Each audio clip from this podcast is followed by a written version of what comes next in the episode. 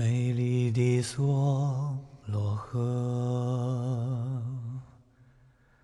我为你歌。它让你就对社会的一些小细节产生一个疑惑，就是让你去思考，有的现象是不是就是你看到的那个样子？我永远记在心上。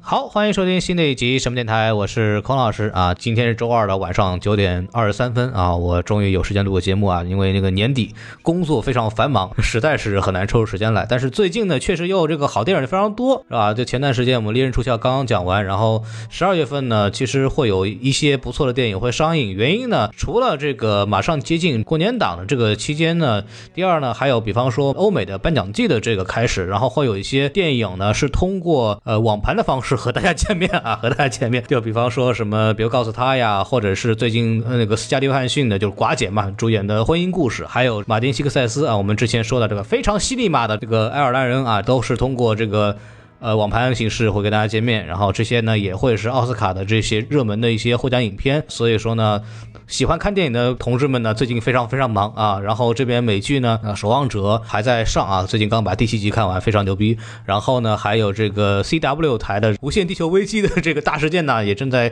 上了第一集啊。所以说大家真的非常忙，然后我自己工作很忙，所以很多东西也没有看。但是今天呢，也是抽时间来给大家讲一下我们今天的主题。呃，看到标题呢也知道，就是讲呢最近正在国内上映的《南方车站的聚会》。然后呢，我们为了讲这部片子呢，大家就王老师啊什么东西都没有空啊，小宋老师好像也回回老家了，所以呢，我就一个人来讲呢也不太合适，我就请来一位嘉宾。这位嘉宾呢，曾经在我们这个《少年的你》这期节目里边出现过，他就是著名的海报设计师、插画家，呃，五块钱三张，十块钱五张的这么一个画家吴梦雨老师，让我们掌声欢迎！巴拉巴拉，大家好，我是吴梦雨。你又来了你刚才说的价钱有点太低了吧？啊！对，都买便宜嘛，都买便宜嘛。比特币吗？最近那个什么出了一款表啊，你们你们买好之后，可以明年的时候见他签名，你可以说我去年买了块表，对吧？非常好。吴老师真的是一个非常优秀的插画家。上期节目的时候，大家很多人表示非常喜欢他，所以就把他拉到群里面去了。如果大家喜欢我们的这个节目，也喜欢这个嘉宾的话，可以啊、加我们的微信公众号 S M F M 二零一六，加了之后呢，就可以加入我们的那个加那个机器人啊，就可以把你拉到粉丝群里边去，然后听我们的这个吴老师卖表啊，卖表。对，然后我们来进行我们这个电影的这么一个主题啊，电影进行介绍。首先呢，先说一下这部电影《南方车站的聚会》呢，其实之前的热度就非常高，可能如果大家就是影迷的话，或者是对电影有所了解的人，肯定都知道，是因为什么呢？是因为它作为唯一一部入选了今年戛纳。金棕榈的主竞赛环节的提名影片之一啊，所以说那个影迷圈啊，这个产业内都很关注这部电影。当时口碑呢也是非常不错，包括我看那个昆汀接受采访的时候，还特别说到这部电影，然后觉得非常有意思啊，所以这部电影的呼声也很高。然后呢，经过几个月，它终于在十二月六号上映了。还有一个有意思的事情呢，是同档期其实还有另外一部电影，理论上还有啊，叫《蓝星大剧院》啊，但是呢，因为种种原因吧，各种消息流流传到后来呢，发现呢，终于撤档了，终于撤档了。本来就上周会是一个两个非常受到关注的文艺电影的一个交锋的这么一个环节，结果。对吧？就今年的事情，大家也都知道，事情比较多，然后就这么破灭了。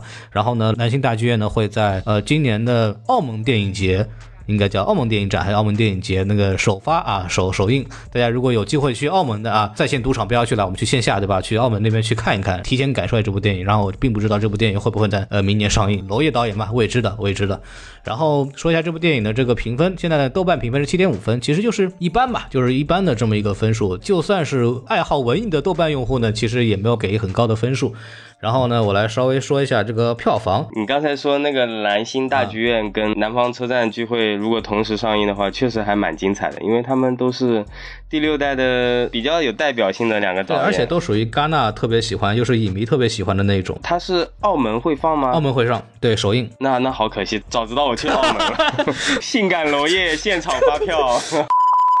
然后说一下这个票房啊，这个目前为止上映五天的成绩是一点六一亿啊，其实是不错的一个成绩，对于一个文艺片来讲。当然，这个可能跟这个主演有关系啊，或者跟他的卖票这个方式有关系，咱们一会儿再说。这两天的票房冠军其实有一部好莱坞的电影啊，叫《勇敢者游戏二：再战巅峰》。这部电影呢，说实话，第一部我很喜欢看，我很喜欢看，但是。第二部啊、我还没看过，但是口据说不是特别好。呃但是呢，好莱坞嘛，毕竟好莱坞嘛，所以。在这一周拿到冠军呢，目前为止两点三亿，其实呢不是一个呃令人意外的事情啊。然后其实同档期有一部电影，其实最近在十二月十三号上映的叫《误杀》的，大家可以去期待一下，据说口碑非常不错，已经开始点映了。然后我们来说一下它一个非常有意思的事情，就是我不知道吴老师应该有注意到吧，就是叫淘宝卖片的事情。哦，我知道的，李佳琦。对对，这个终于啊，这个李佳琦开始卖电影了，开始卖电影了我我的两张电影票还是上面抢的啊，是吗？后来你 就是南方车站吗？对呀、多少钱啊？十九块九，好像是抢到了。然后买电影票的时候是四十五元以下的标价的片子可以用十九块九毛钱买，所以说他是用一分钱来换这个十九块九买电影票的机会，对吧？一毛钱是吧？用这个兑换券以十九块九的价格去买啊，四十五以内的南方车站聚会的票。对，据说好像是卖掉十几万张吧，十五万张。我看到的数据是六秒钟。二十五万张票卖光，就非常牛逼。就是朋友圈那天晚上就被刷屏了，你知道吗？各种说我抢到了，我没有抢到。我实话实说啊，就是鄙人呢是没有参加这个活动的。但是呢，在什么什么万达啊什么地方，你去买那个，比方你是安万达 APP 的会员，或者是你是什么什么的会员，你同样有很多机会可以买十十九块九的电影票。对的，对的，没有必要去那儿抢。当然，这是一个非常好的一个宣发的案例。当时是胡歌和桂纶镁两个人跟李佳琦一起出现在直播间嘛，啊，效果确实非常好，很爆炸。然后这个事情我后来了解一下，就是淘宝直播主播卖票的这个事情啊，呃，之前也发生过，就是在《受益人》那部电影，当时是柳岩和大鹏呃两个人。呃，来来到这个主播间跟大家就见面。这部因为南方车站聚会有胡歌嘛，所以说受到的关注非常大。然后在这一次的直播之后呢，其实叫灯塔，就灯塔就是淘票票线下的一个口碑营销的电影营销的这么一个呃产品。然后呢就宣布了，就是说淘宝直播的那些主播，比方李佳琦啊这种，将会更多的去入驻叫冲击波这个宣发平台，就是灯塔下面的这么一个平台，正式的进入了电影的宣发的这么一个环节。所以说这也是一个创新的一种宣发方式啊，因为。大家也知道，以前电影宣发呢比较呃方便的方式叫路演，呃主创可以来到每一个观影场的现场跟大家进行互动，然后来形成一个口碑的这么一个转发或者是这么一个媒体曝光。因为大家知道，就是说啊票给你免费看，主创跟你来见个面，你好歹什么猫眼什么东西给我评个五星啊，这一般来说都是个套路。大家如果参加过这种观影场的话，应该也都知道了啊，这种前期口碑是通过这种方式来做的。那么像这种新的方式呢，其实非常好的一点就是他们不用这么频繁的去跑路演了，就是可以稍微的轻轻松一点。线上的曝光量比呃一场一场电影去跑呢，其实效率要高很。关键是你看，你一毛钱去弄一张十九块九的这么一张电影票，你还是要花二十块钱吧？比那个你送票给别人来看观影场呢，我觉得还是要更合算一点。我觉得总体上来讲，这是一个非常有意思并且高效的一种宣传方式啊，这个是一个很值得给大家讲的这么一个小事情。然后我们来说一下主创导演刁亦男啊，这个人跟戛纳的这个应该说是缘分很还是蛮深的啊。零二年的时候，他自己演了一部电影。呃，叫《明日天涯》，然后导演是于立维。于立维呢是一个著名的摄影师，然后他常年的为贾樟柯啊、冯小刚啊这些导演来啊、做摄影，就可能普通观众会不是很了解，但是业界是非常非常有名的一位摄影师。然后当时呢是入围了戛纳的一种瞩目的竞赛单元。然后呢，呃，零三年编剧导演处女作《制服》，然后是二十二届的温哥华电影节最佳影片龙虎奖。零七年呢。他个人编剧导演的第二部电影啊，叫《夜车》，入围了六十届的戛纳电影节一种瞩目的竞彩单元啊，就是跟他当年主演的《明日天涯》是一样的。一四年的时候，第三部的电影《白日焰火》获得了第六十四届柏林电影节最高奖金熊奖，并且呢，男主演廖凡同时摘得了柏林影帝啊。这个消息，郭老师应该记得，当时在这个影迷圈里还是一个比较震动的这么一个消息呢。这是很爆炸的一件事情，因为同时拿了金熊奖又拿影帝是挺少见的，因为一般拿了金熊奖的话，就是一个全面的肯定嘛，很少有这种情况发生。嗯、因为大家如果还有印象的话，小丑在威尼斯是拿了最佳影片，但是。即使以华金菲尼克斯如此爆炸的演技，仍然没有拿没有拿影帝，原因是因为威尼斯这边规定，这家影片拿了以后你是拿不了其他的分项奖的。你也可以从柏林的《白日焰火》的成绩也知道，这个廖凡的这个演技啊，确实非常棒。就是即使说是我给你最高奖的情况下，我也不能忽视。包括廖凡其实也是第一位拿得柏林金熊奖的华人演员。当时我还记得有一个节目叫什么开讲了，就是那个央视的那个撒贝宁主持了一个，就是名人过来做一个小分享的这么一个节目。当时我记得请那个廖凡，廖凡那个契机呢，就是刚下飞机啊，人在中国谢邀是吧？就从那个什么柏林回来就参加了这个节目。我看过这个节目，所以印象非常非常深刻。这个在影迷圈也是个很大的事情。那么后来呢，其实《地久天长》也拿过了最佳影帝和影后，这个是后面的事情了。而且这里面有一个联系的，有没有发现？《地久天长》的影帝是王景春，然后王景春其实演了《白日焰火》。其实他在柏林这个场域里面，其实他的片子之前《白日焰火》他演过金熊奖的片子，然后里面廖凡拿影帝，其实混了一个脸熟。然后之后他他的《地久天长》又去了柏林，大家觉得哎，这个人我可能看过，而且这次好像演的演主角演的特别好，于是他又拿了影帝。我记得王景春当时那个颁奖的时候还说来着，说说我去年还是说那个那时候说我当年《白日焰火》的时候。就我坐在下面看到廖凡，然后今年呢我就上来了。我当时我跟我跟小宋两个人在讲《地久天长的时候，还说呢，说我们争取哪一届，我们当时就做到下面是吧？第二年我们也可以拿，呃，这个这个非非常开心的一件事情啊！这也是中国电影这两年的在国际上的比较有声量的作品，也就是刁亦男导演带给我们的两部作品。呃，说一下主演啊，主演胡歌啊，本部片子呃最大流量啊，最大流量。然后这个当年呢，凭借。是吧？《仙剑奇侠传》啊，李逍遥是吧？我没有看过这个片子，当时好像是特别特别火。然后呢，女主演当当时刘亦菲嘛，就是帅哥靓女，然后特别是演员的气质和虽然两位演员的演技都很一般啊，都很一般，但是演员的气质呢很符合那种啊那个感觉，所以说当时一炮而红。后来呢，演过很多的小生，然后之后呢出了个车祸，对吧？回来之后呢，开始走这个文艺男神的路线啊。这部片子呢，很多人也认为会是胡歌的这么一个转型作品，因为胡歌。一直是一个电视剧男神啊，包括演那个《琅琊榜》的时候也是，但是他在大荧幕上其实没有一个真正的代表作，所以这部电影呢，大家对他的这个期待也是很高。我相信很多的人是为了胡歌买票的嘛。然后女主角啊，桂纶镁，来自台湾的一位女演员啊，非常好看啊，非常好看，哎呀，非常好看啊！大家可以去看一下《白日焰火》啊，看一下没有删减版的啊，非常非常完美啊，非常非常开心，很文艺的气质的这么一个女演员啊，我觉得她有一点点像周冬雨，就是从这个气质或者是从类型来讲，其实身材。还是较为干瘪，但是呢，就是他的那种气质就是非常好，然后非常非常有魅力的这么一种。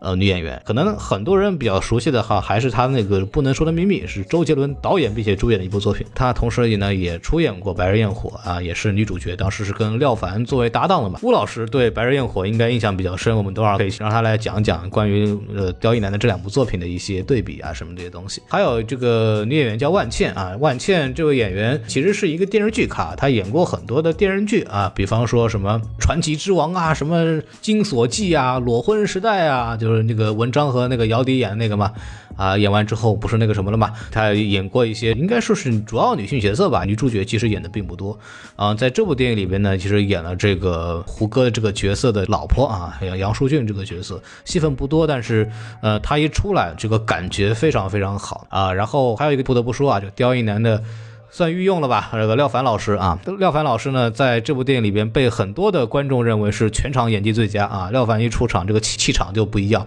而且也被认为是全场武汉话说的最好的啊。对，然后还有一个是最后一个演员，就演那个华华的七道啊。这个演员其实演过《可可西里》，拿过一个提名吧，就是最佳男配，在第五届的华语电影传媒大奖上面。他之前其实是一个军人，然后是做舞蹈演员的，后来退伍之后呢，成为了北京人艺的一个演员。之前就在话。剧里边经常出现啊，是这么一个状态。呃，主创介绍完了以后，来还有一个主创，还有一个主创，你不要忘记。你说，你说，陈永忠呀，陈永忠啊，毕赣的小姑爹演在里面。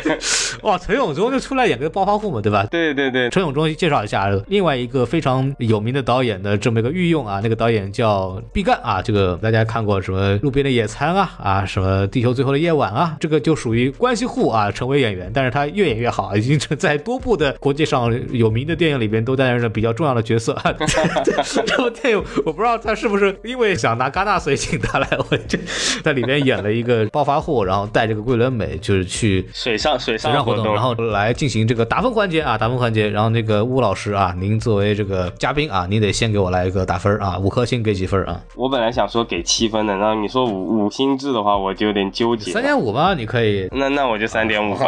到时候听劝你这种，说说理由吧。你大概是怎么一个？个看法？的这部电影？这个电影其实我非常期待啊，然后毕竟是今年戛纳电影节唯一入围主竞赛的华语片，对不对？对。所以从五月份开始就期待到现在。其实，在他开始拍的时候，风声放出来就已经非常期待了。呃，而且沈阳老师制片的嘛，都是很厉害的。呃，你你给介绍一下，我对他不熟。沈阳是一个现在国内非常有名的一个制片人啊，之前呃有几部都是三大电影节的，呃入围三大电影节的片子，比如《冥王星时刻》，然后《地球最后的夜晚》啊，都是他制片的。怪不得有抽永中。对对，他之前是上海电影节亚新奖，呃，还有呃中国电影项目创投。的一些创始人吧，很多上海电影节很多板块都是他创始的。对，后面他从上影节出来，然后开始做一些这些很很优质的一些华语电影，在三大经常看到他做的片子。你继续讲，嗯，你对这个电影评价，你刚刚没说完吗？华语电影里其实是像这样偏向于类型，有商业娱乐元素，但是艺术水平又很高的片子其实不多，所以必然他上了是。这个时间段我最期待的一个片子，但最后看下来呢，其实也就呃，我不知道是因为我太期待呢，还是因为片子本身可能还是有蛮多的遗憾吧，所以我最后给到的是三点五星。我觉得你自信点，它就是有问题。问题，我觉得就是我们多少可以聊聊这个到底是问题出在哪儿。嗯嗯。啊，我这边分的话哈，我我觉得应该跟你差不多，就是三点五分这样的一个分数。我很想给我很想给四颗星，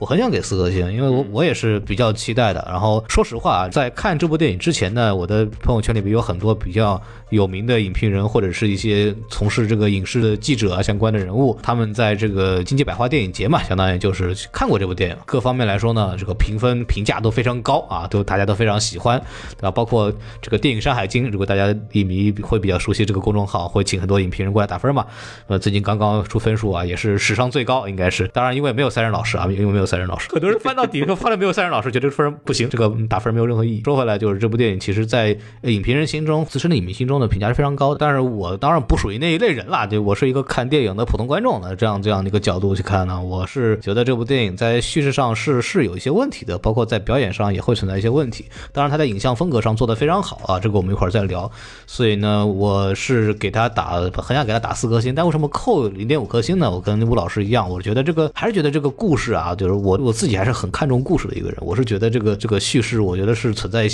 比较大。的问题的，如果从一个呃市场的或者从普通观众的角度来讲的话，所以说喜欢不喜欢，我觉得是呃没有到那个很喜欢的那个程度啊，是这样一个事情。然后我们来说一下这个电影的一些细节地方的部分吧。然后也是我们分这个优缺点来说嘛。顾老师啊，这个把时间交给你，我今天不准备说话，我把剩下的两个小时都交给你。真的假的？压力好大哦。你你说你的，我我一边补充。先说优点还是缺点啊？当然说优点了，对吧？这个片子还是不错的，整体来说。就我稍微再说一句啊，就是推荐程度，我是希望不管你喜不喜欢文艺片，可以去看一看。就是这部电影的影像和叙事非常有意思，非常有特点，在华语片里也不多见。然后呢，我觉得大家看电影的时候，可能也不光是看一个喜欢不喜欢，也可以看一种体验啊，就了解一下电影还可以做成这个样子啊，这也是一个很有意思的这么一个。呃，一个体验的方式啊，反正推荐大家看一看。但是优点缺点我们怎怎么想，那个是我们自己的一个评述，大家呃同不同意都没有关系。然后呢，我们来进行这么一个环节，然后那个吴老师你可以开始了啊。啊，好，你的两个小时啊，你的两个小时。你刚才说到比较重要的一点就是它的影像，它影像确实是非常迷人的。其实说到这里，他就要说到他摄影了。他的他摄影是董劲松，又有千丝万缕的联系啊，包括刚才的陈永忠。董劲松就是《地球最后的夜晚》的摄影师，他拿了金马奖最佳摄影。对，这帮人都是一挂的，我发现，就他形成了一个就欧洲电影节华语小圈子。对的，对的，金牌配置。然后他的影像风格其实是非常有特点的，有一种很现代的感觉，呃，很当下，然后很很时尚洋气的这种感觉，但他又没有脱离小镇。的这种质感，就是还是挺有意思的一个一个点，对，生机勃勃的这种感觉。刚刚说到摄影这一块，其实我觉得有几个技术细节可以大家分享一下，就是这个电影有什么比较好玩的一些用法。呃，霓虹灯就属于这个美术环节了，我们一会儿可以再说一说这个感觉。当然，影像风格这个也是一个，你说有点有点赛博朋克吧，就是那种就带点呃这种落魄的都市，虽然它也是个城中村，它跟都市还不太一样。然后但霓虹灯。然后呢破败的，然后在底层挣扎的人物啊等等，就是有一点点赛博朋克，但是它其实更更是另外一种东西啊。但但是你说你要从影像风格来找的话，可以想象成那样一个感觉啊。那他们其实除了影像表现出来的这种这个颜色的东西之外呢，它其实还有一些小的一些技巧给大家分享一下。比方说，这部电影其实非常喜欢用镜子来装人物。对对，比方说我们要装两个人，对吧？这很简单，就是摄影机对着两个人拍，反正这两个真的人就装进去就好了。但它这里边其实用到了很多情况是一个人是真的人，然后另外一个人是在镜中的。呃，最巧妙的一个呃细节呢，就是在桂纶镁这个角色去找呃杨淑俊，就是。呃，万茜演的这个胡歌的这个角色的老婆的时候，她其实是胡歌老婆躲进去，她是进去那个换衣服，然后那个桂纶镁是一翻那个门，本来这个镜头是照着这个桂纶镁的这么一背影的，结果他一翻这个出门的这个玻璃，然后那个玻璃翻过来，正好就拍到桂纶镁的这个表情。对，这就是一个很好的去变换一种摄影方式来创造这种新鲜感。其实从电影的意象来说的话，这个镜子里的人物呢，其实一般来说呢会代表一种真实感，因为我们经常人在镜头面前或者人对着另外一个人的时候，他的表现他永远是戴着个面具的嘛。这个在电影当中也好，在真实生活上都是这样子的。我们会在人面前会装成一个大家希望看到的样子，但是呢。当他人没有对镜头的时候，或者没有对到别人的时候，那我们的这个状态可能是更接近于一个人的真正的内心状态的。那么在电影里边，其实也大量的用到了镜子这种东西啊，从影像上来讲，来表达一个人物的真实的感受，或者是一个人物真实状态。其实后面他们两个在那个红蜘蛛演艺演艺团的那个里面，那个胡他和胡歌两个人对吧？桂纶镁、胡歌两个人。对对对，有一个花瓶的只有头的一个女的在唱那个《梭罗河》的时候，他们就站在一个。哈哈镜，一堆哈哈镜前面，已经从前面的那种呃正常的镜子开始变到扭曲的那个镜子了，而且非常多的那个镜子的中间。对，通过这种镜子来巧妙的去把人物装进去，包括来体现这个人物的这种状态，这是呃比较有意思的一种拍摄手法。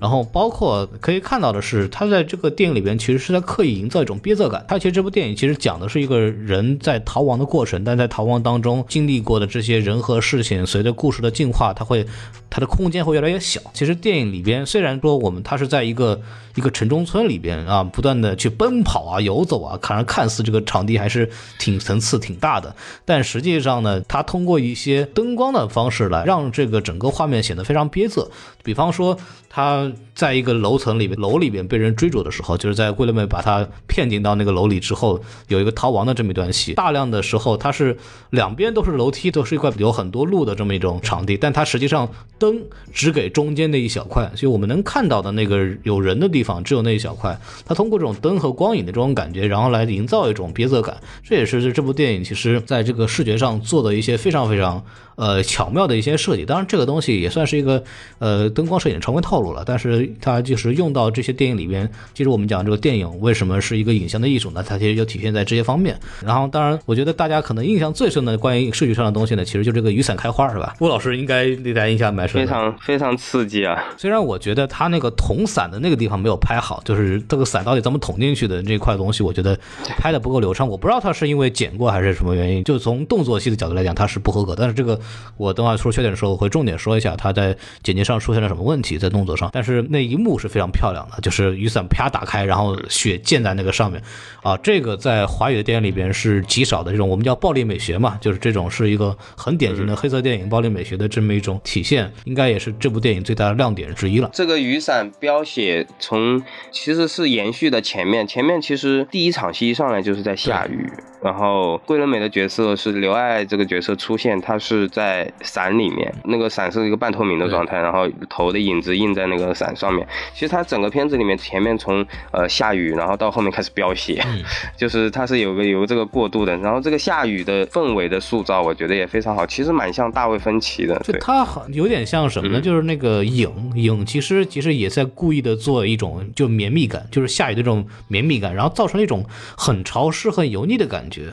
这个也是这个电影从美术上来讲，其实非常有特点的一个地方，就是包括昆汀其实也说到《南方车站的聚会》的时候也聊过这个事儿，就是整个片子给人带来这种肮脏、油腻、潮湿。但是非常有美感的一种氛围，这是这部电影最大的特点。通过下雨，有南方感，就有南方感，就不断的在下雨，很潮嘛。通过下雨的这一块，其实雨伞啊这些东西，来把这种东西体现的非常好。当然说到这个雨伞开花，这个确实是我还是再说一遍，这个东西确实很有想象力，很有想象力。我觉得好像之前也没有人没有电影好像有专门这么拍过。说到下雨，这是一个整个电影一个一个潮湿的一个闷热的一个状态的基调。影片其实还有一个很强的氛围，整个影片其实主要都发生在晚上。嗯，对，就是它跟整个片子想传递的信息的一个调性是完全统一的，一上来就可以把你带到那个情境里面，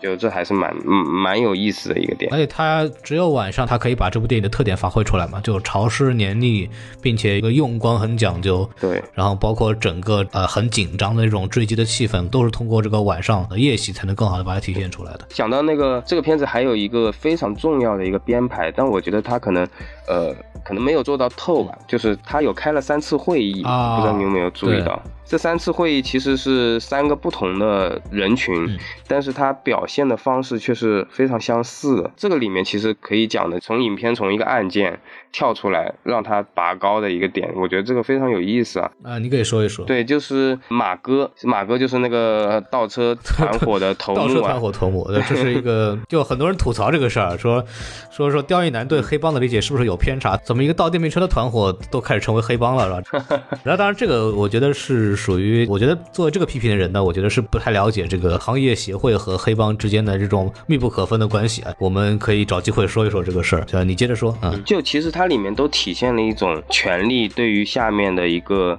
控制。三个会议开下来，他第一个盗窃盗窃团伙的会议，他在分配各自的利益嘛，哪条街是哪个人管，哪条街是哪个人管。但突然有人跳出来，就猫眼、猫耳两兄弟跳出来说，为什么把那个闹市区分给了周泽龙？嗯，然后，然后他们说我们商量决定的。他说没有人跟我们商量，这个是个非常关键的一个词，就是这是所有矛盾冲突的一个起点，不公平，没有人跟他们商量，所以决定了这个，才引发了后面所有的这个事件嘛。但是所谓的那个老大，就是马哥在主持公道。啊，好像是一个比较比较讲道义的一个人，在在前面前半段，但看到后面的呃观众应该就发现，其实他就为了他最后为了那三十万的利益，他还是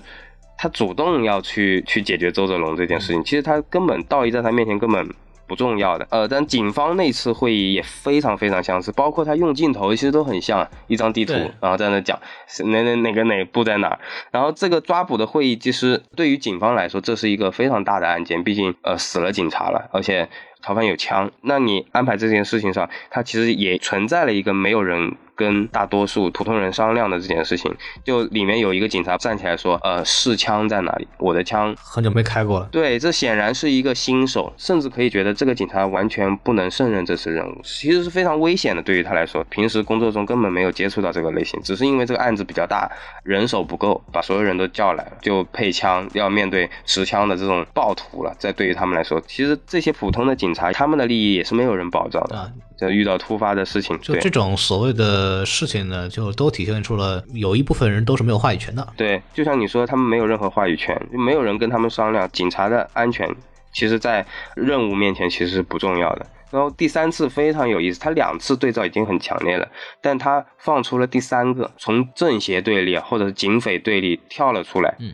这个是非常关键的一个点，就是有一个场子，场子好像在职工大会，对对对好像是在决定谁要呃搬走。他用的方式是抽签，啊，而不是呃投票决定这件事情。然后有一个人就跳出来说：“你们抽，反正我是不抽的，因为他觉得应该用更合理的方式去决定这件事情。”他觉得我的生意比较好，然后就我应该留下来，然后生意不好的人搬走。但在这个时候，有一个人跳出来了，然后多数人就为了保护自己的利益嘛，他如果抽的话，很可能就抽到他了。那这个时候有人跳出来，那大家就围攻这个跳出来的人，就是说，那就你搬走好了。这也体现了我们这个社会运转的一个方式。可能很多时候，很多事情上，我们是不讲公平的。这部电影其实除了我们刚刚我们之前在强调的这个警匪追击嘛，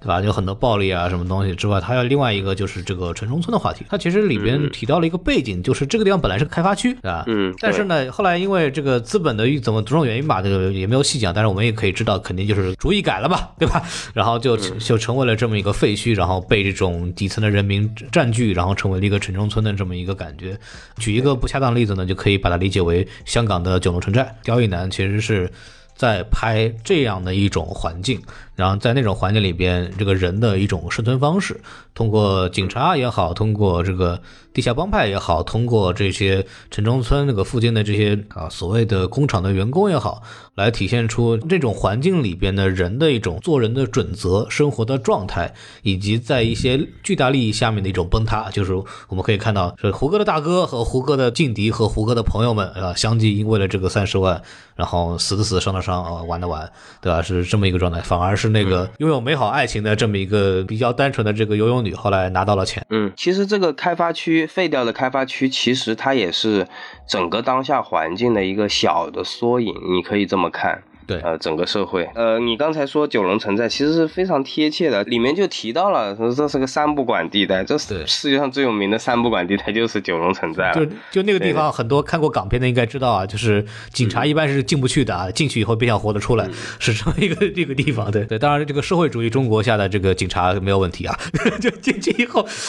就算我装成摩的小哥我也要进去，是吧？还还是整个行之有效，我社会主义警察还是非常牛逼的。但是他这个环境确。确实是一个这种，也是就是欧洲电影节比较关注的嘛，就是在一个边缘环境下的边缘人物的这么一种呃憋仄的状态啊。这他其实是呃利用这种把这个利用这种摄影啊，用美术啊。把这个环境给用一种电影美学的方式来给大家展现出来，然后也通过里边的人物关系来体现出，在这样的社会环境下，有这么一批人，他们的生活状态是这个样子，啊，这也是这部电影由此体现出这部电影的一个很有艺术价值的这么一个地方。啊，这是一个嗯，这部电影很值得大家去关注的这么一个点。刚刚吴老师已经可以说到一些情节的东西了。其实这部电影的情节它不是一个非常非常强情节的一部作品。从大家这个在电影院的鼾声呢，我也听出来了。这个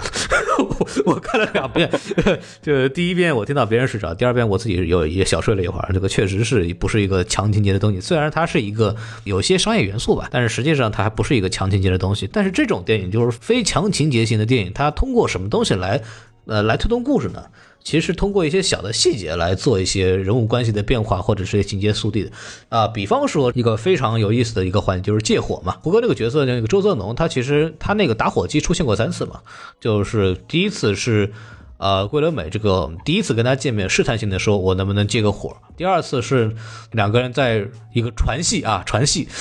传戏之后呢，然后就事后一根烟吧，桂纶镁这边借个火。在后面就是陈东农这个人已经死了，然后桂纶镁他自己抽烟，廖凡那车上面，然后自己打开一看，就是周泽农留下来的就是这个打火机，然后他自己打开来点了，就一共出现过三次。其实三次表现的其实就是周泽农和这个刘爱之间的这么一个角色关系嘛，连接两个人的比较有意思的这么一个小的情节设计。呃，还有一个有意思的东西呢，就是顾老师包括很多的这个所谓喜欢这部电影的人都津津乐道的这个动物园那场戏。啊，就是在约那个杨树俊没有成功之后，就大家开始逃了逃，弄了弄，然后警方开始追。然后这里边其实大量的给到了动物的眼睛的特写，尤其我印象非常深刻的就是在最后的枪击的那一瞬间，并没有给枪击的直接镜头，而是给到了老虎的惊恐的表情。这个让我觉得是非常有意思的，就是人和人之间激烈的这种斗争，已经把猛兽都给吓了一跳了。它其实是有这么一种感觉，就表现出人和人之间这种残酷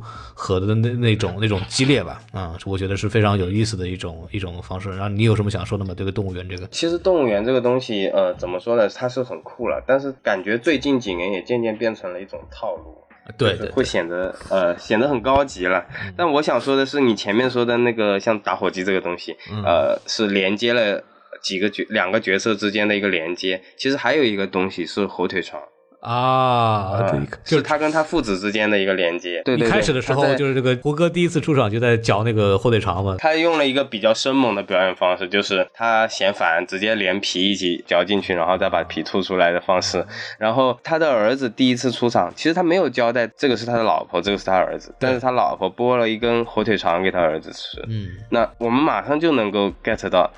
这是他的小孩了，文艺片吧，文艺片就喜欢玩这种事情，就我我是 就这么理解，我是这么理解。我觉得这个对于普通观众来讲，可能不是一个真正行之有效的一种叙事方式。就是我们为什么说文文艺片它有它的受众啊？就是这就是它的一种语言方式，就是一种跟普通的商业电影会有所区别。那这也是可以给大家稍微来讲一讲，我觉得非常有意思的一个地方。然后吴老师之前说过一个那个无头女人唱歌的那一块儿，其实那一块儿也有一个比较有意思的设计，就是胡歌进来以后不是投了个币嘛，然后那个女的开始唱歌，嗯，对吧？然后下一个镜头其实是他们两个就就离开了，然后到别的地方去了，但是镜头并没有去拍他们离开。刁亦男的方式是通过第三者进来，告诉你别唱了，没有人来说明他们两个已经走了。我觉得这个也是非常有意思的，这个是一个很影像叙事的一个一个有意思的一个点啊。一般来说，普通的这种影电影或电视剧就是啊人来了啊进来拍他们进来，然后人走了啊拍拍他们走了。但是这部电影就没有，他把中间这块切掉，直接进到说啊你别唱了啊人家已经走了啊。他通过这种方式来做很有想法的一些小细节去带动这个叙事，这是非常有意思。然后魏老师，你要不要说说音乐的事儿？呃，我们说了挺多影像方面的，还有一个连接的一些道具的一些剧作上的一些东西。其实整个片子它在声音的方面是挺有特点的，它非常能够强烈的调动观众的一个情绪。我觉得，我觉得很有意思。最有特点的一个点，比如说那一场视觉上就已经很震惊的断头戏了，但当当时它的一个配乐是一个。呃，一个弦的那个声音非常的涩，涩到令你有快要不适的那种感觉。嗯，那个声音搭配的特别好，有那种老武侠片的那种感觉。我记得好像没记错的话，在《白日焰火》里面，他也电视里好像在放一些武侠片的这个东西。啊，对对对，就这是蛮有蛮有趣的一个点了。他的一些音乐上的用法其实非常非常武侠，在我看来，那个时刻他那个弦的声音出来以后，马上就接的是有个电闪雷鸣的那个状态。在背后，后面再然后就接下雨，他这个电闪雷鸣当下那个时刻是烘托氛围非常有效的。再接到下一场戏，他要开始中枪要逃亡了，开始下雨了，然后雨又看不清楚路，然后才误杀了警察。其实，在剧作上又是一个很好的衔接，所以这一点我觉得是非常好一个操作。然后我其实对这个声音印象很深的是什么呢？这部电影其实有一个非常有意思的一个特点吧。它其实是音乐是绝少在用的，就是几乎是没有电影配乐的，不像那个很多电影是整片整片的音乐嘛。大家如果看超级英雄电影很多的都知道啊，就喜欢用配乐来烘托气氛。但这个电影它烘托气氛，它是几乎是不用音乐的。那它通过什么东西呢？它通过音效，而且这些音效呢，它不是人工音效，是自然音效，就是它是通过在这个环境里面发生的一些事情发出声音来提醒大家电影的叙事或者角度或者是节奏的变化。就比方说。掉落垃圾袋，对对，比方说爆米花，还有热水瓶，对热水瓶，比方说很重的关门声，这它是通过这种响动来体现出电影的叙事节奏发生了变化。比方说从一个静止戏到一个比较强烈的动作戏，或者比方说通过这种方式来强调一种惊悚感。比方说他们在这个楼里边追击的时候，在一开始的时候其实节奏很慢的，通过这种掉那个垃圾袋的方式，然后来突然让大家哎一抖擞，是吧？他通过这种东西来调配角色。以及这个观众的一种心理状态，特别是桂纶镁，其实在被强暴之后，把黄觉砸晕过去，然后就人就走了。他其实有这么一关门或者是敲击的动作，然后桂纶镁突然人一抖，然后害怕一下。那这种情况下，其实很多电影的话都会用一些呃人为的配乐来来完成，但是他通过这种自然环境里面发生的声音。来去做这样子的一种情绪的变化，我觉得这也是这个电影其实非常有意思，我们叫所谓所谓非常高级的一些点。对，而且他用的最多的有一个点是火车。对，刚才没有提到，甚至有时候我我觉得有的有的点用的过多了。他比如有一段就是周泽龙跟刘爱爱在讲话，然后一个火车过去，好像讲到非常关键的地方，然后只看到两个人动嘴巴，却不知道他们说什么。我以为这个是一个非常关键的一个信息，他是故意忽略掉，然后在最后结尾高潮的时候，这个会是一个很重要的东西，但其实后面没有了。就就我我觉得这个地方纯粹他就是桂纶镁在跟胡歌这个角色。说说我特别喜欢你怎么怎么样，因为他我说完之后 完了以后不就说说你什么我都可以满足你嘛，对吧？这个其实从那个两个人的欲望或者两个人的这种暧昧的关系已经非常明显了，他是在做这样的事情。但是这个东西就非常逗的什么呢？一个是问题就是你刚刚说的这个问题，就是他之后没有印证，他没有一个什么新的东西来去。来去把这个包袱给给兜上去。还有一个问题就是，他好像在刻意的去让这些话不被听到，来让这两个人的关系变得若隐若现。这个我觉得是非常莫名其妙的。就是你你要不就 干脆别拍，对吧？你要说让这两个人的关系是那种非常呃隐晦的，让大家去慢慢体会的一种感觉。要不你就就把它直接拍出来，让我们知道他们两个关系就往这个爱情方面再往那儿暧昧那边走。但他都没有，他非非选择一个就是 OK，我让你知道啊，他们两个在说情话，然后我又。不让你听见，当时就想法就是你要我怎样，对吧？你是生怕大家看不懂呢，还是是一个什么样的状态，是吧？反正我目前为止还没有理解这个东西到底是为了做什么，我觉得是非常非常有问题的一个地方。然后我再说一下这个剪辑的问题吧，我觉得这个剪辑非常有意思的一个地方呢，就是。呃，顺带就可以说一下这个缺点的问题了，因为这个电影其实从剪辑来好的地方呢，其实就是同样是在那个城中村追击那块儿，把胡歌骗到房间里那一。大场戏其实是警察和他是共同的进入了上下两层的一个房间嘛，然后他通过这种剪辑来塑造悬疑感，非常经典的就是胡歌开这个门，然后进来以后发现是警察去开那个华华的那个房间。它是通过这样的方式来塑造这种悬疑感，当然这种东西呢，其实很多的悬疑片都在用，其实呢也不是一个什么特殊的一种用法，但是呢让人比较关注的一个地方呢，就是还是那个动物园的地方，很多快节奏的带音效的，然后去贴这个动物的眼睛这样的东西来做这种惊悚感的建立，然后呢还有一个就是。他会通过这种剪辑节奏的变化来提醒观众，或者是来调配叙事的节奏，比方从一个长镜头比较多的一种方式变到一个快切，然后就相当于从一个过去比较文艺的叙事变成一个较类型化的，比方有动作戏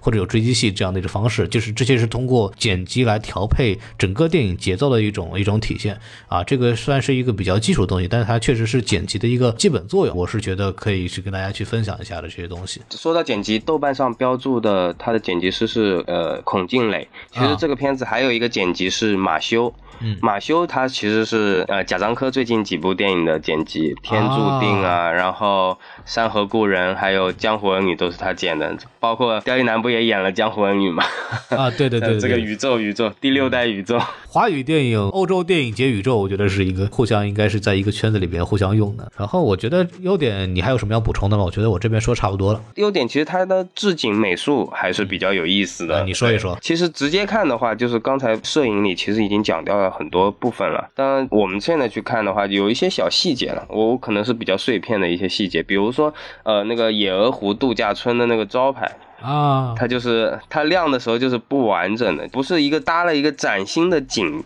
然后一个崭新的、很破旧的小镇的景给你拍，而是你感觉它真的好像经过使用，有些地方是不灵光了，那个那个招牌都是不完整的。这一个小细节能体现出这个美术置景上的一个非常有意思的地方，非常有真实感。然后说到真实感，除了美术以外，它包括有一些小细节也能体现那个真实感。比如说，呃，那个刘爱去找周德龙的老婆，他那里有一段小孩在踢球，对，就我觉得那个东西其实是毫无关系的跟影片，但是他。他有一点点小幽默，有一点小荒诞，就讲一个小男孩在那里带球，然后一堆小朋友对面冲过来，直接把他球抢爆了。就那个那个非常幽默，就一点点那种生活的质感，我觉得也是非常真实吧。刚才我想说美术，但是说的是那种真实的质感，又带到剧情上。它其实优点的细节非常多，它很多珠子，但是我觉得它就是没有穿成一串项链。比如说不经意的带出来的，就是呃刘队带人晚上去搜查杨淑俊，然后他说了我们合法程序搜查，他不需要点出来，但他点出来，其实在言外之意就是有非常多的搜查是不合法的。然后他的弟弟杨淑俊的弟弟。被被打死了嘛？打死了嘛？然后杨淑俊也不经意的带了一句。你们先别烧人，这个东西讲出来就非常非常敏感了，就是留着尸体，还有可能有很多证据他是怎么死的之类的。但现在我们看到很多社会新闻了，死掉了马上当场就火化了，这个就死无对证了。对 对啊，懂了。这这一个小小细节就能够反映出很多这个当下的一个生态啊。我当时其实理解的是是觉得就是人我要亲自看到活人之后，然后呢我才能去再把它烧掉，算是一个姐姐对弟弟的一个。一个一个思念吧，就是就是这样子的，就是杨淑俊显然是不赞同他弟弟跟的这个啊，这个在台词里边其实也是提出来，他虽然自己嫁给周立农了嘛，但但是能看出来他是不满意的对这个事情，但他听到他弟弟被警察打死了以后，他其实也没有表现的非常非常的呃表现出的愤怒，反而就是说了一句说。啊，你你们别先别烧，意思就是说，那他就算他那样，他做了我很不满意的事情，但我他仍然是我弟弟，我仍然还是要先看他一眼，看他最后一眼，然后再让你们火化。我我当时这么理解的，这其实很自然的表现出了一种民众对于他们的不信任，对于这个权力暴力机关的一个不信任。我看到的是这一点，然后又讲回到美术布景了。其实有一个镜头是他们走在了非常繁华的一个规划效果图前面。啊，对对对，你嗯，你有没有印象？开发区嘛，开发区嘛，啊，对对对，这是整个野鹅湖地区本来该要的样子。这个其实也是非常荒诞的。它还是有一点点所谓的叫社会讽刺吧，就是我们对对对我们就不说政治讽刺了，这个没有那么严重，但是确它是确实有一些社会讽刺在里头。对啊，包括戴面具去领奖，啊变形金刚。呃，对，这个很真实，非常的真实啊，这个对对对对对。啊，当然这个里面有两层意思，一种呢是因为那个领奖人怕被呃大家关注啊，这是一种；第二种问题呢就是啊，其实有很多的抽奖啊都是自己人就上去做样子领一下，然后就完了，就是对并不是真的领奖人啊，这是有有两层的这个可能性在里头。呃，在中国的当下环境里非常真实的，无数的这种案例已经告诉我们了，对社会还是很关注。对他让你就对社会的一些小细节产生一个疑惑，就是让你去思考有的现象是不是就是你看到的那个样子，就是有很多小细节植入到里面。当然还有一些幽默、一些荒诞的东西，包括刚才小朋友踢球是一点。我刚才又想起来，除了小朋友踢球以外，有一个呃，其实华语电影里之前有过的一个段子，就是呃廖凡在集中大家警方然后要出警的时候，他对着一个下属说，呃，你穿的这么花里胡哨的 干什么？还还爱马仕？然后其实他穿的不是爱马仕，他穿的是范思哲。啊就他他对着范思哲说出了爱马仕，他表现的一个状态就是大家很愿意去认识这种大牌。但其实认识不清楚，但这个点里面，我其实是想到了一个第六代宇宙啊，就刚才一直在盘点这个里面哪个的摄影啊，哪个剪辑啊，它其实，在宁浩的片子《疯狂的石头》里面，其实出现了类似的情节。孩子，班尼路，对啊，也是道哥就对他说了一样同样的这样的话。我的一个联想就是，华语电影啊，它反映了很多呃我们当下的一个社会的一个一个东西。那是不是从《疯狂的石头》那时候，我们还在有认同一些民营资本做的一些自主的一个品牌的服装，现在慢慢的都已经全部变成了大牌或者是仿造大牌。这个想的有点相当远。班尼路这个事儿，也说一个小插曲啊，你知道为什么当时会用班尼路吗？嗯，一个很大的原因是因为班尼路是刘德华当时代言，对。嗯然后你知道这个事情完了以后，班尼路怎么样吗？就是当黄渤说出“拍子班尼路”这句话的一瞬间，当这句话在中国的电影院出现了无数遍之后，这个班尼路这个牌子彻底就黄了。就是黄渤用一句话把这个牌子的品牌价值降低了很多，你知道吗？其实从《疯狂的石头》到呃南方车站聚会这十几年，嗯其实民营资本的那个服装品牌其实是有翻天覆地的变化的。啊现在其实是全面模仿国外的款，甚至很多国内的品牌，比如说以前很火美特斯邦威，啊它都做出了一些呃新的品牌。那品牌完全包装自己像一个国外的牌子，其实它还是个国产牌子。它其实发生了很大的变化，这些企业。那我不知道它是不是一个侧面的表现，因为整个片子不只是这一点，它很多点都在对标他曾经的第六代兄弟们，这是宁浩。他还有一点放了一个成吉思汗的歌，不知道你有没有印象？这个歌非常经典，它出现在贾樟柯的站台里。啊，有很多致敬了，其实是。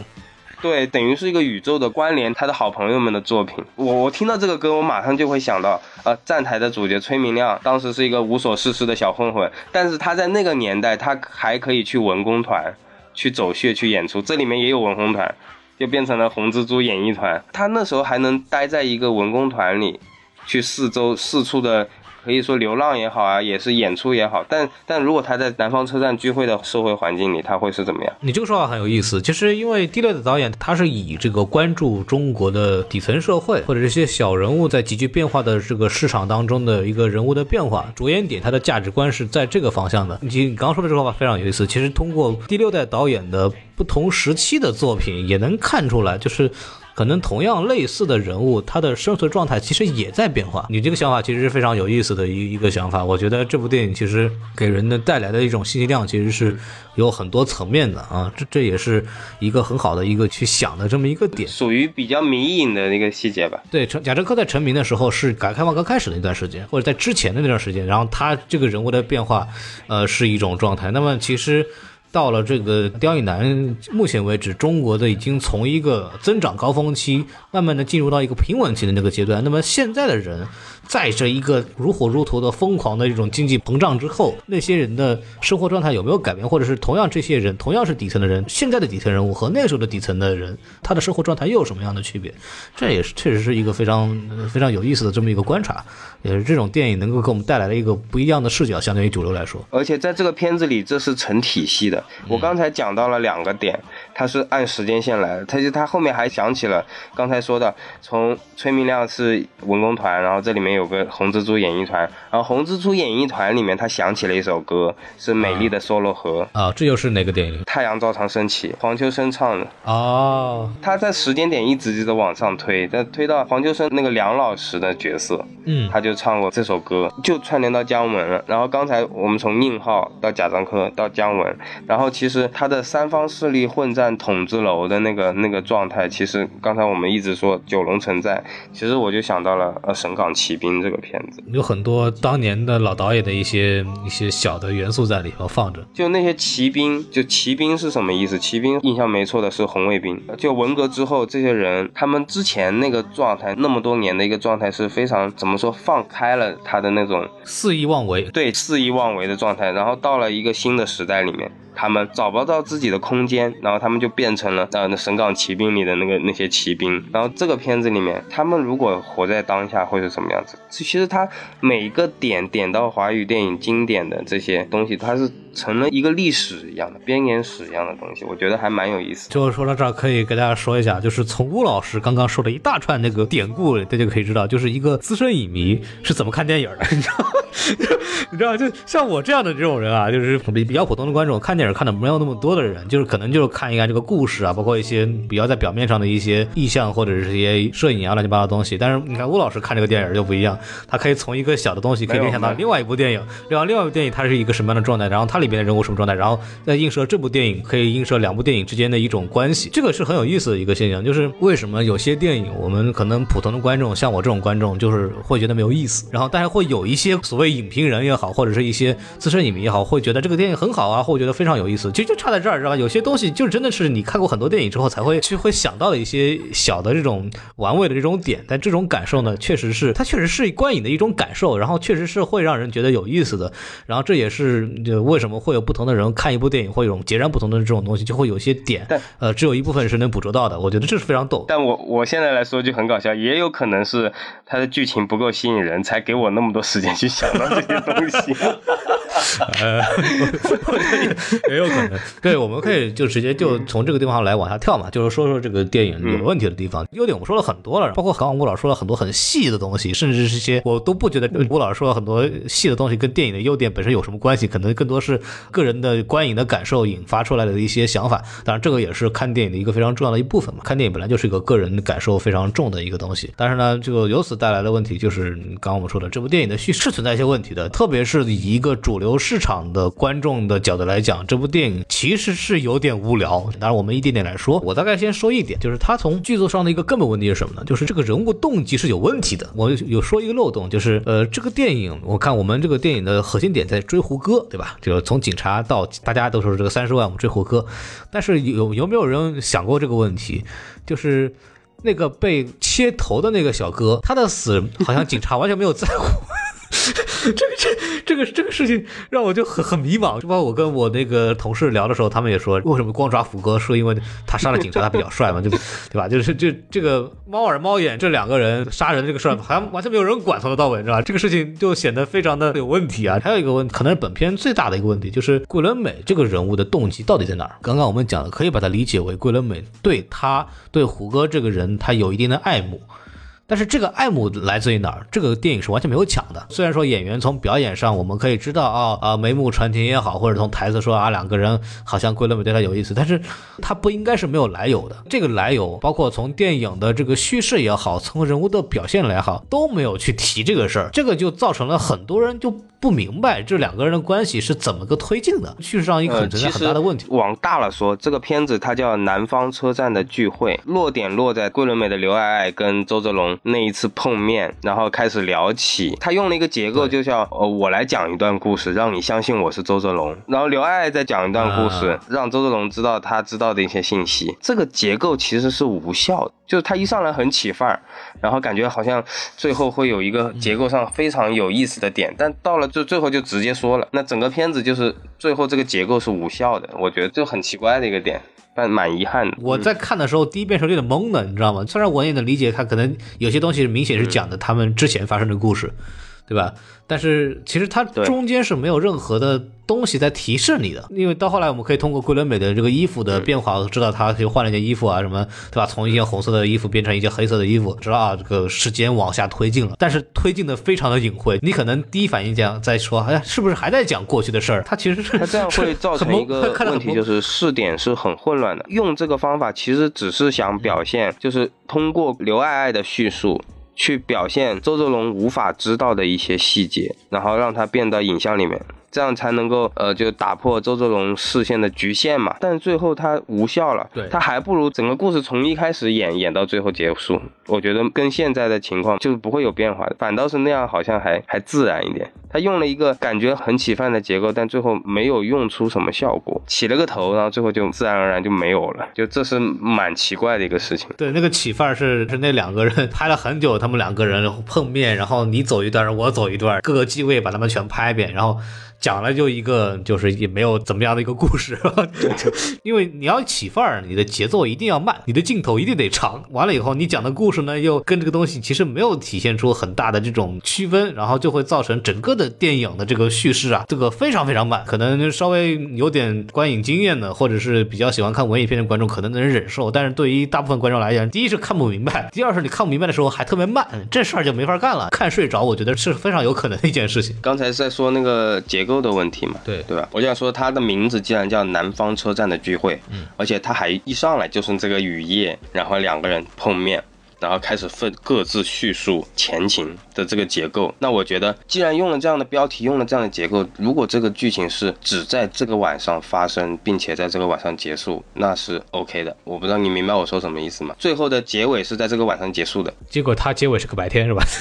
你是用这个原因吗？对对啊，就是你用了这个结构，但这个结构最后没有意义，最后还是顺着。就之后再继续讲下去，他只是起了个头，而不是他就上来是最重要的这场戏，但名字又是这场车站的聚会，明白。所以我觉得这是自我的抵消了这个作用。对，就他们两个人见面呢，也不是在车站见的，就是一开始在一个雨夜，在一个拐角处，然后他们呢去到了车站。对吧？去到车站之后呢，你明天再见吧。然后就跑去游泳，游泳完了以后又跑城中村，城中村跑完之后又去到一个面馆，然后这才结束的，是这么一个东西。对，题目跟这个故事重点其实没有什么太多的关系，而且这个结构就没有用。对，然后让这个名字听上去非常文艺而已。对 其实主要问题就是出在桂纶镁和胡歌有两个人的这种人物关系，就是是存在一定的问题的。呃，当然其他的人的人物关系，我觉得还是讲的比较清楚。比方说，马哥啊或者华华啊，那么每个人的这个变化其实是通过语言也好，或者通过叙事来好，都交代了。核心观点就是三十万，对吧？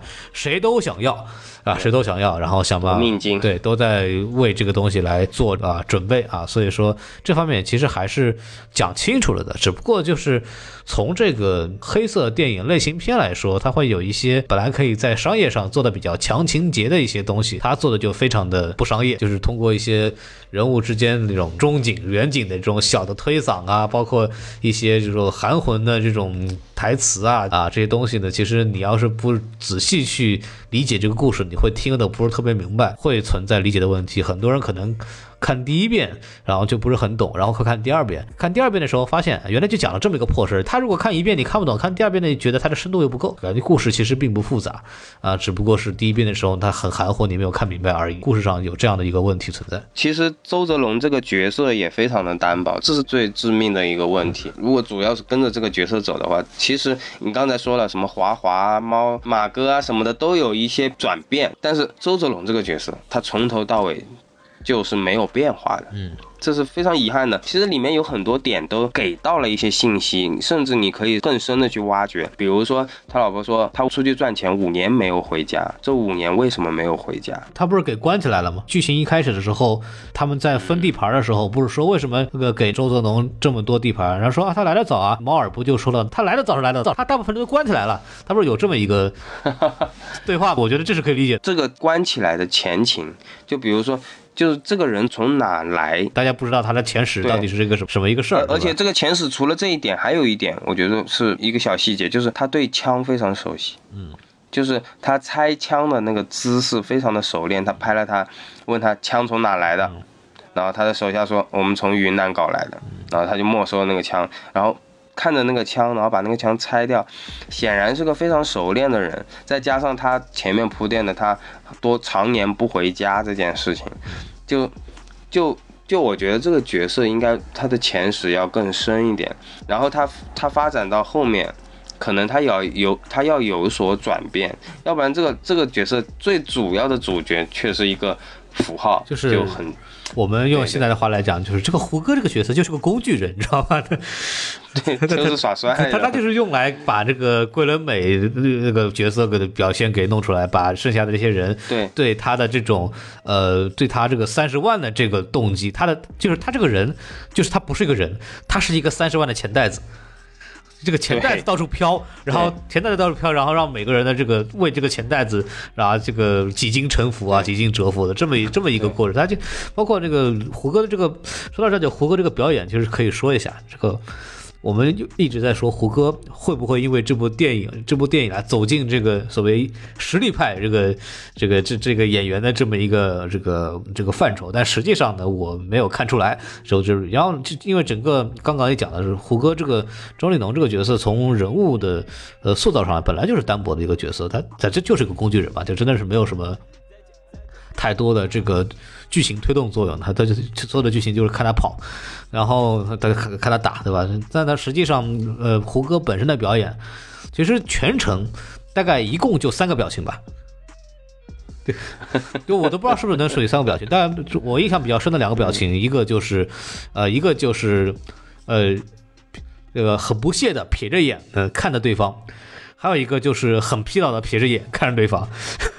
然后就对吧 就就是他永远的表情就是那疲惫感，那疲惫感是是这个电影本身要给我们带来的感受，当然这是也是第一个，但是你不能全程都一个表情的疲惫感，对吧？这个是让人很崩溃的，就是一个是空洞，一个是疲惫，就他看所有人都是脸一定是歪着的。然后眼睛一定是斜着的，然后就看着对方，就感觉就是相当于一个灵魂被抽干的这种感觉。就说要这个电影要这个要这个氛围没有关系，但是你在里边这个人物的变化得有，比方说桂纶镁和他之间的这种人物的互动，那桂纶镁都这样的话，都都已经我你怎么满意都可以的情况下，他仍然是一种。好像完满不在乎，或者是完全心里没有这个这个事儿的这么一个状态，一直耍酷到底，就你懂我意思？就这就就演的就没有任何的这个不立体嘛，就感觉这个人就是一个从头到尾就是啊，掉一男给我请过来了，胡歌胡歌老师啊，你来这部电影主要是一个两个目的啊，一个目的是。呃，跑和打，对吧？还有一个目的呢，就是做这几个表情给我看，然后，然后你的任务就完成了，对吧？就感觉这么演戏的，就非常逗。嗯你所以你刚才你你这说的还是轻的，你是说胡歌这个角色，但由胡歌这个角色衍生出来的是让我觉得，我觉得导演似乎没有特别强烈的一个主要的剧情想说，主要的事情想说。嗯，他有很多很多细节，但是我不知道表导演最主要想表现的是什么，想表达的是什么。反而我觉得，如果这个这个电影变成一个裴勇女的故事，啊，是以刘爱爱为主线，我觉得可能导演更有代入感。我哦，会这样觉得，就是更有更有他有讲述欲。我觉得，嗯我就作为作为刁一男这个导演，他拍到这部片子有一亿的投资了，嗯他呃投资人会要他拍一个什么样的电影？呃或者呃呃他他自己又想拍一个什么样的电影？呃再加上他想不想拿奖？他这几方面的差拉扯，我甚至觉得他更容易带入到刘爱爱这个角色。呃，华华他们要他去去出卖，去去出卖谁？呃，警方或者什么，或者或者周哲龙要他把钱给他老婆，或者他自己又想拿钱，就这些这里面的拉扯，我倒觉得。这导演更容易有代入感，更容易有讲述欲，而且我觉得试点反倒会更集中。周杰伦只是一个一个背景情况，有这么一个钱嘛，就出来，反倒会觉得那那会更好。就是你要这么看的话，其实这部剧的重点其实是在刘爱身上，就刘爱确实是一个更像这部电影的一个故事核心，就主角的他的情感变化和他的态度和他的所作所为，更像是这个电影在在重点去关注的东西。这包括他最后其实是成为了一个类似于我们叫英雄的角色，就是他拿到这笔钱，然后找到了杨舒俊，找到了这个周丽蓉老婆，准备把这个钱给到他。啊其实他最后是一个女性的胜利嘛，独立女性的这种思潮的这么一个产物。但现在的情况就是，如果纯粹的以裴勇女、以刘爱爱的角色呃为主线的话，他就不得不会牺牲掉部分的暴力，对牺牲掉部分的这些这些元素，所以片子就是一个纠缠拉扯下的一个结果，最后你会觉得，呃，好像就是两边不靠的这种感觉。对啊，你你看你这么想就不对了，但他他没有暴力，桂纶镁这个角色为主角，他可以色情啊，对吧 我猜到你要说这个，但他没有这个嗯动作戏，他可以有激情戏嘛？对，我觉得啊更好嘛，对吧？这个桂纶镁的中间你还忘，我们一直没有说这个，他有一个镜头给他两个腿在帘子外面的这个镜头啊，这个这个很欲望的一场戏，呃，开玩笑了，开玩笑了，对。然后其实说到这儿，嗯嗯，桂纶镁的表演，我觉得也是存在问题的。就他跟胡歌是两个极端，就是胡歌是眼神始终保持前方，然后桂纶镁呢是眼神始终是飘着的，就是就桂纶镁大量的用到了也飘忽不定的左盼右顾的眼神这种表演，来彰显出人物的这种害怕或者他的不安，对吧？但是呢，当你整场戏全在看他用同样的方式在演这个东西的时候，你就崩溃了。相反是杨淑俊、万茜演的这个角色。他的那种不安和那种万念俱灰，又有一点点的那种对周丽农这个人物的一种，呃，或者是不屑也好，或者是不关心也好，那种呃层次的丰富性，其实是秒杀了桂纶镁的这个表演的。我我是觉得桂纶镁在里边就是干了，就颤抖。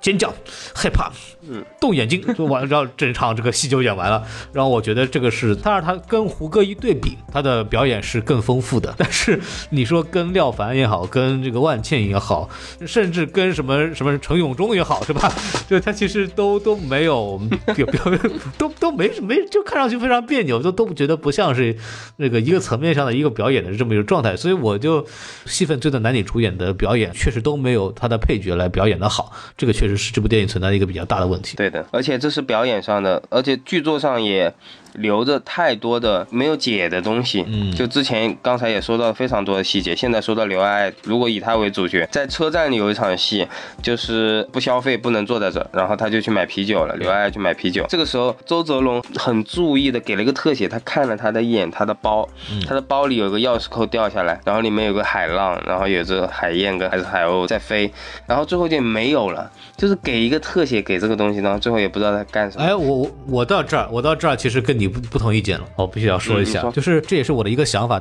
但我不知道他这个是不是他的真实的意思。就是当黄觉这个角色，你还有印象吗？有有有，把他的包翻开，他那个包是掉地上的，把那包翻开，然后他当时说你陪我女啊。然后我不是陪游女啊，就在说这个事儿，让他一翻包，好像看到了一个什么东西，就说你还说你不是陪游女，就有一种可能是安全套了，但这个大家也懂啊，这个是一种。然后还有一种可能是他是不是看到了这个钥匙扣，这个有点牵强，但我觉得其实也可以这么理解一下。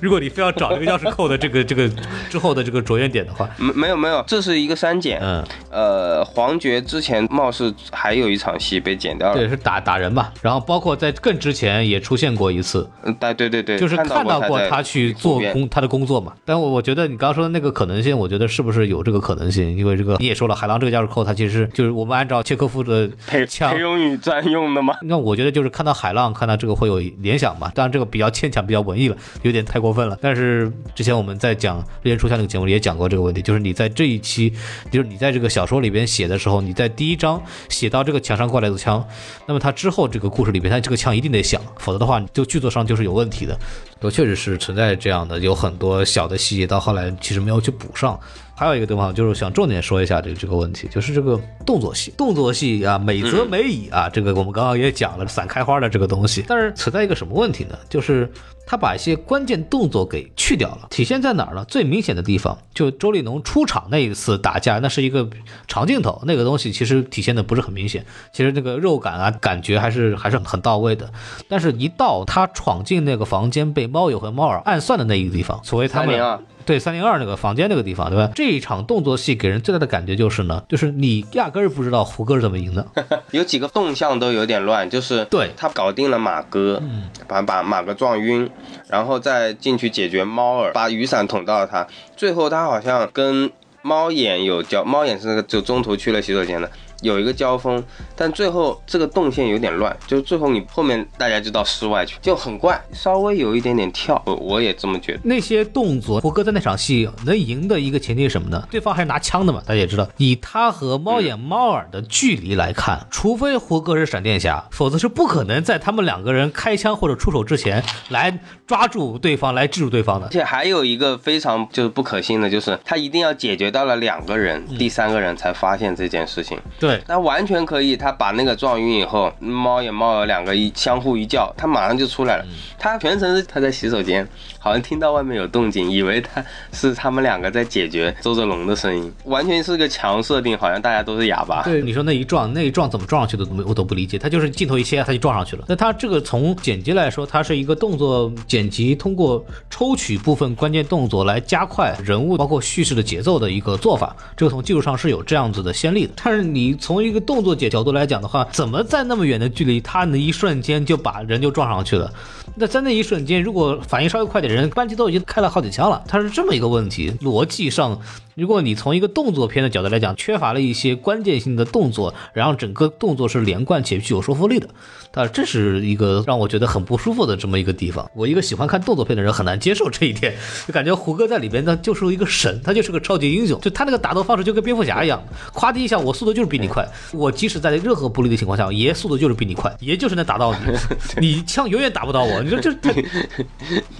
这，我想到了姜文那个电影，嗯，你开枪，你开枪我也能打。打死你！你比我先开枪，我也能先打死你。主角光环非常的 非常的大，你知道吗？非常的奇怪了。其实他完全可以设置房间里胡歌解决的不是两个人，嗯，他只解决了一个人，他只拿伞捅死了一个人。这个你可以解释他好像没有来得及叫喊出声，他控被控制了。他解决两个人，然后第三个人不知道这件事情是是稍微有点夸张了，我觉得。而且包括你一开始说第一场开会的时候，他拿 U 型手打斗的那场戏。那场戏其实我觉得是有点假的，就太美型了。对，一一个镜头打下来，我觉得缺少了那种临时突发的斗殴的那种、那种、那种感觉。你像韩国电影拍了很多非常有质感的这种打斗，你甚至胡歌从头到尾好像都没怎么挨到过拳头。嗯，这一套招下来，我觉得像我我老婆是这样跟我说，她说看下来像健美教练。战神，战神非常非常非常美型，其实非常优秀的借鉴就是很多韩国电影的这种打斗，他解决了一两个人的时候会被第三个人打到一下，嗯，可能不是致命的，然后再怎么样调整，我觉得这才有一个真实的质感。动作戏上确实是存在一些问题，他为了这个所谓美感或者为了加快叙事节奏也好，他选择了一种啊，可能有的人会不在乎，但是我是个人是觉得有点不太舒服，我是完全不能够接受啊，这么给我糊弄过来这么一个他就赢了，你知道什么他就赢了，我当时就觉得是。在真实情况都死好几回了，你知道吗？这么打架，我觉得这边我的问题就差不多了。你还有什么缺点要补充的吗？我也差不多，这都讲成这样，再讲再讲就不及格了。好，为了这部电影的面子，我们还 是听着了，是吧？大概说一下吧。总体来说，这部电影其实我们刚才讲了，从视觉来讲，从一些技术角度来讲，包括从个人的风格，它是一部非常值得推崇的一部电影。很希望大家能去电影院，呃，去看一看，特别是。呃，这种风格的电影能有胡歌这样的所谓的比较主流、知名度很高的演员来去演，包括他也得到了这样好的宣发资源的情况下，呃，有排片率的情况下，我是推荐大家去呃看一看啊。这样的片子确实不是很多。那另一方面呢，就是讲它有很多细节上的问题，包括犯了很多文艺片对于主流观众来说。呃会有的问题。它虽然有很多商业元素在里边，但它本质上的叙事方式还是一个非常文艺片的一种弄法。我们最后的一部分可以稍微讲讲这部片子的一个特性。第一个问题是，这部片子为什么会能得到戛纳电影节或者说欧洲嗯主流电影节的一个青睐？还有一个问题呢，就是这部电影和刁亦男导演的之前一部作品《白日焰火》，就是获得柏林金熊奖最佳影片的这部电影的一个对比或者区别在哪里？然后。就我先说一说这个，我觉得这部电影一个非常有意思的部分，就是欧洲电影节为什么会喜欢这样的电影。其实这种电影风格，包括贾樟柯的电影也是，其实它有一个感觉叫叫什么叫叫人物的游荡感。什么叫人物的游荡感呢？就是这个人在整个故事里边。它没有一个真正的主线剧情，它没有一些强设定，它也没有一个很一定要呃推的这个故事往前走的这么一个任务。它就是整个电影，它就是在一个空间里边晃荡来晃荡去，晃荡来晃荡去，然后呢，通过它去不断的触碰它所在的环境，然后来引发其他的一些人物的反馈，彰显出作者就导演或者是编剧。对这个社会的观察，或者对这个社会里的人物的一些观察，这个是一个就我们叫欧洲电影推崇的一个跟好莱坞很不相同的这么一种电影风格。呃，好莱坞电影就是一个非常非常工整的，它有前言有后语，有铺垫有结果，有强设定，有大人物小文人物几次反转，很强调它的逻辑的关联性，包括人物的变化。但是欧洲电影其实它就有这么一块东西，就是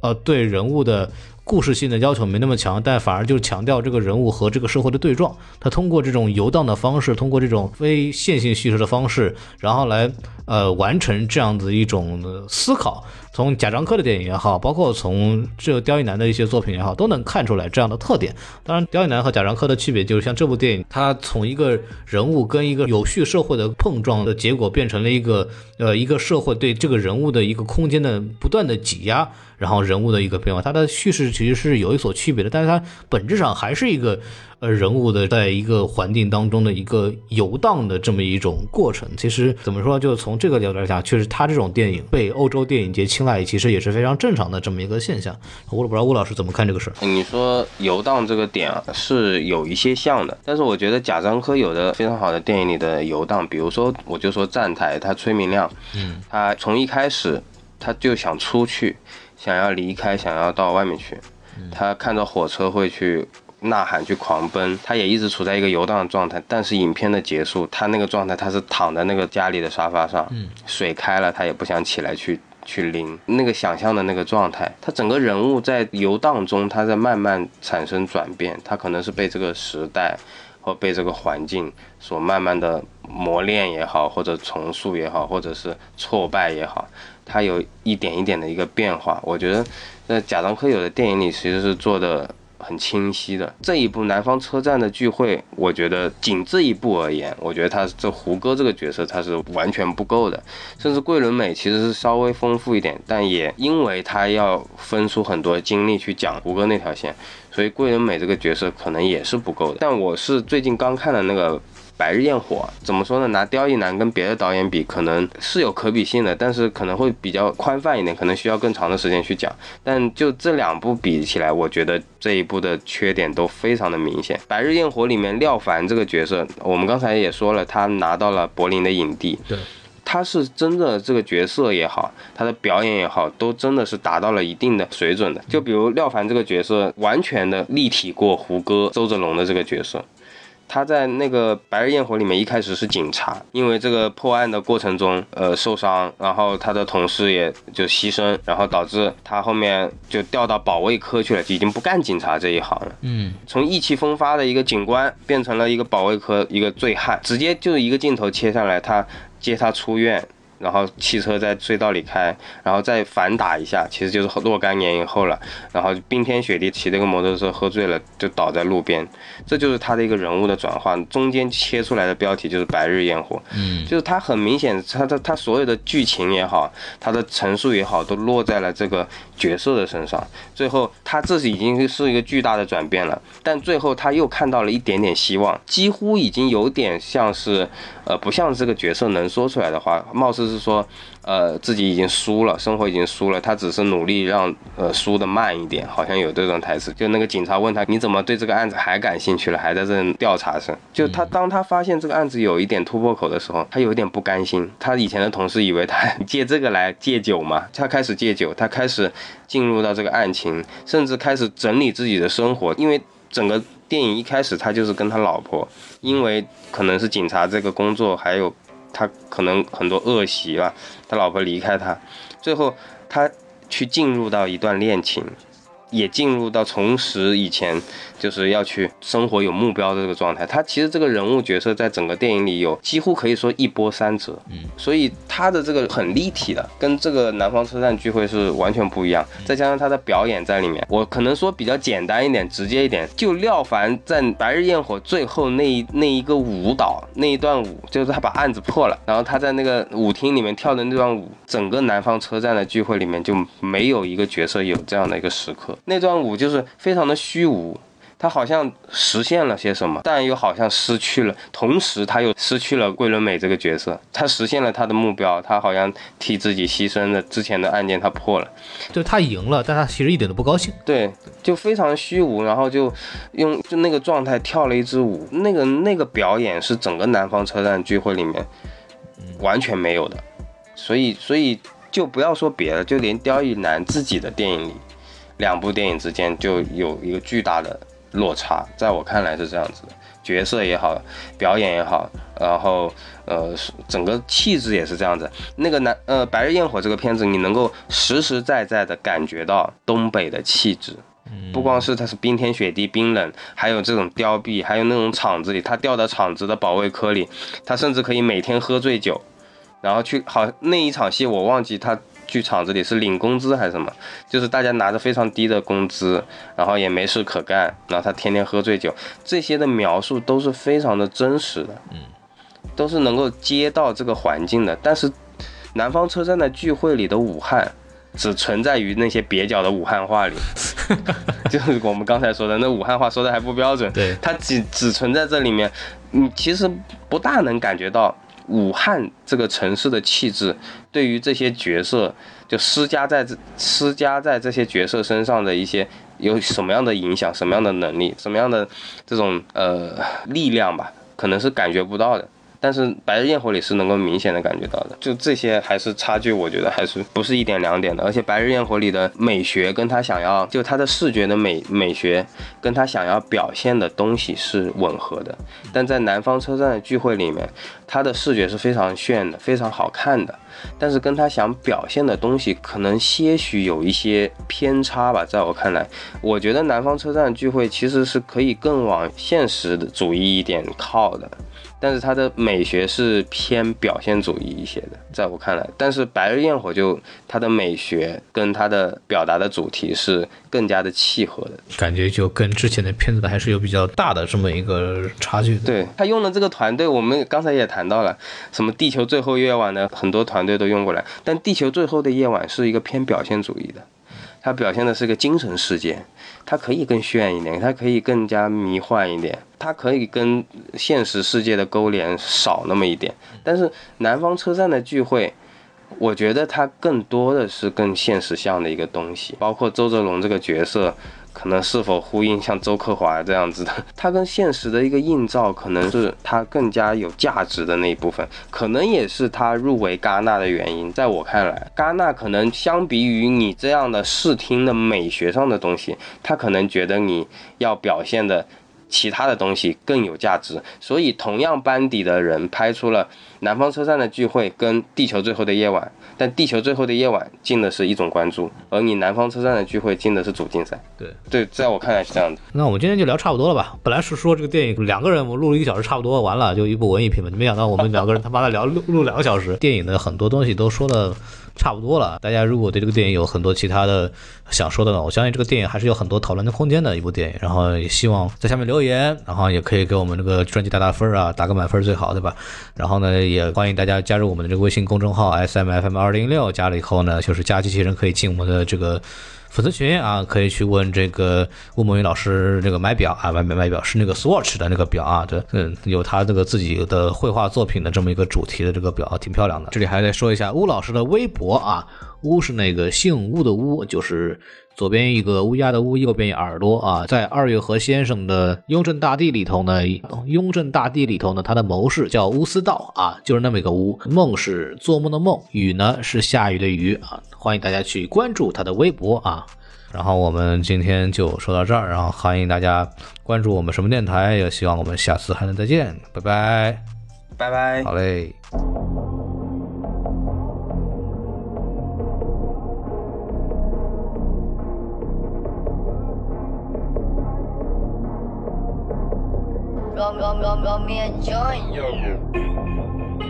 我问你现在还困不困？